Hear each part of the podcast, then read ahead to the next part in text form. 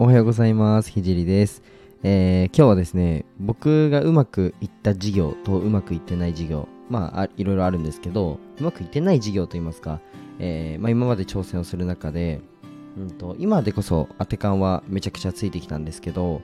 えーそれこそ一番最初にやった、えービジネスは中学生の時のゲームの運用代行なんですね。で、まあ、そこからいろいろやってきて、まあ、うまくいかなかったこともいくつかあってで最近はうまくいくなんだろう共通点みたいなのを見つけて、あのー事業にベットするっていうのがあるんですけど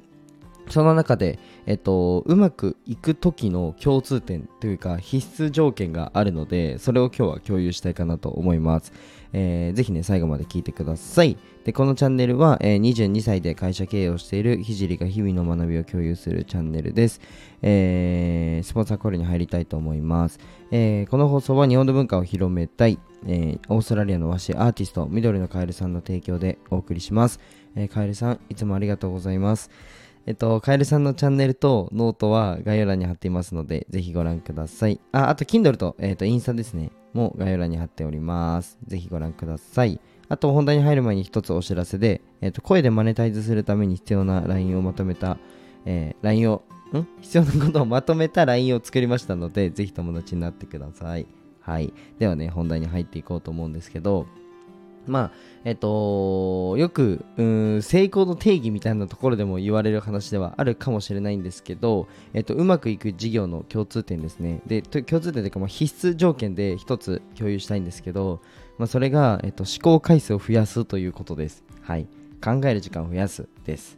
もう、あ、こんなことかと思った方がいると思うので、ちょっと最後までね、えーまあ当たり前だよと思う方もいると思うんですけど、もうぜひ最後まで聞いてほしいんですけど、えっと、例えば、えー一番最初に僕が音声の、えー SNS の運用代行ですね、をやった時っていうのは、まあ、どうやったら、うー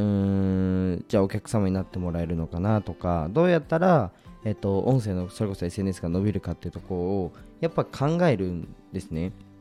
で、考えるから次に行動する。で、えっと、実際に、えーじゃあ分析してみるっていうフェーズに入ると思うんですね。そもそも、えっと、考えることがなかったら、えっと、次に行かないと思うんですね。まずは思考する。で、その次に行動っていうフェーズがあると思うんですけど、うんと、そうだな。例えば、じゃあ僕がうまくいかなかったもので言うと、えっと、ライターですね。ライティングで、えーやっていこうっていう時があったんですけど、ライティングは、まあ、ライティング自体の案件はもちろん取れるし、まあ、僕は結構、今でこそまあ集客みたいなの得意だったんですけど当時はその集客のマーケティングのその動線みたいなのが全くなかったのでどうやって案件取ろうみたいな。でとりあえずクラウドワークスとかそういったところで、まあ、案件をいくつか取ってたってこともあるんですね。でバックエンドがないので全くバックエンドっていうのは本当に売り上げたい商品ですね。っていうのがないので、まあ、売り切りモデルになってて、まあ、月行っても10万ぐらいだよねみたいな時がありました。でも目標僕が目標にしてたのが、まあ、その時月100万っていうのを目標にしてたので、まあ、全く届かないと。でなんでだろうみたいな感じでやっぱそれでまた思考すると。そうすると違う打ち手っていうのがまた出てきてっていうのがあると思うんですね。うん、で一事業に対してもこの事業をどうやってうまくやるのかとか、まあ、事業問わず、えーなんだろうな。うまくいくためには、まあ、そもそも思考回数を増やすしかないと思うんですね。でこれを、えー、と事業一個一個に本気で考えるっていうのがすごい大事でもう本当に考えてで次行動してっていうのがあると思うんですけどえっ、となんでしょう。なんか考える時間が全くないと当たり前ですけど前に進まないと思うんですね。例えば僕で言うとサッカーもそうで高校生の時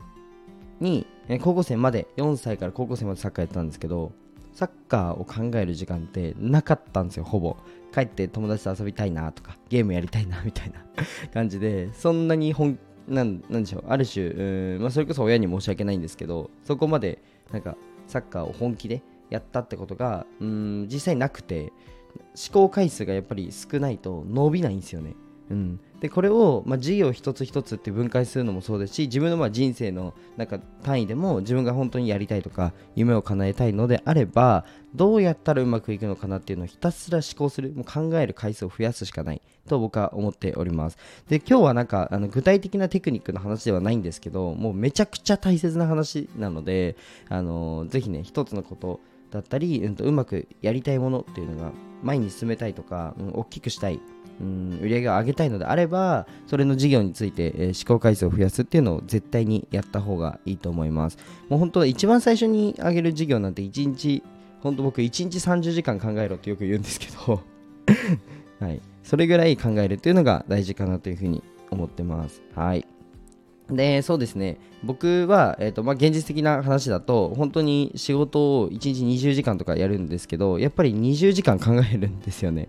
で、それってすごいなんか大事で、えー、やっぱりそうだな、8時間じゃないですか、一般的にお仕事は。で、8時間で8時間しか仕事のことを考えてないのか、20時間考えてるって、どっちのがうまくいくって、当たり前ですけど20時間なんですよね。で、これはただただ考えろってわけじゃなくて、やっぱり改善策も、えー、と生まれるし、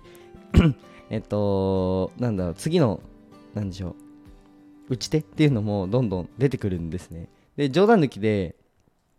あの考える回数っていうのをただ増やすだけでいいので最初はそこから、えー、やってくれたらいいかなというふうに思います。はい、今のもしやってるお仕事だったり事業だったりを、まあ、スケールさせたい大きくさせたいのであればその事業を考える時間を増やしてみてください。はい、じゃあそう今日は、えー、そんな感じで思考回数を増やすというテーマで、まあ、うまくいく時の条件というテーマでお話をさせていただきました。はい、もうこれしかないと思うのでぜひやってみてください。はい。ではね、えー、終わりたいと思うんですけど、最後に一つお知らせがあります。えっ、と、冒頭にも言ったんですけど、えっ、と、公式 LINE ですね、え、冒頭にも言ったんですけど、公式 LINE が貼ってあるので、どこかな？頭の方ですね。概要欄の、えー、カエルさんの下かな？に貼ってあるので、ぜひね、え、まあ、具体的な、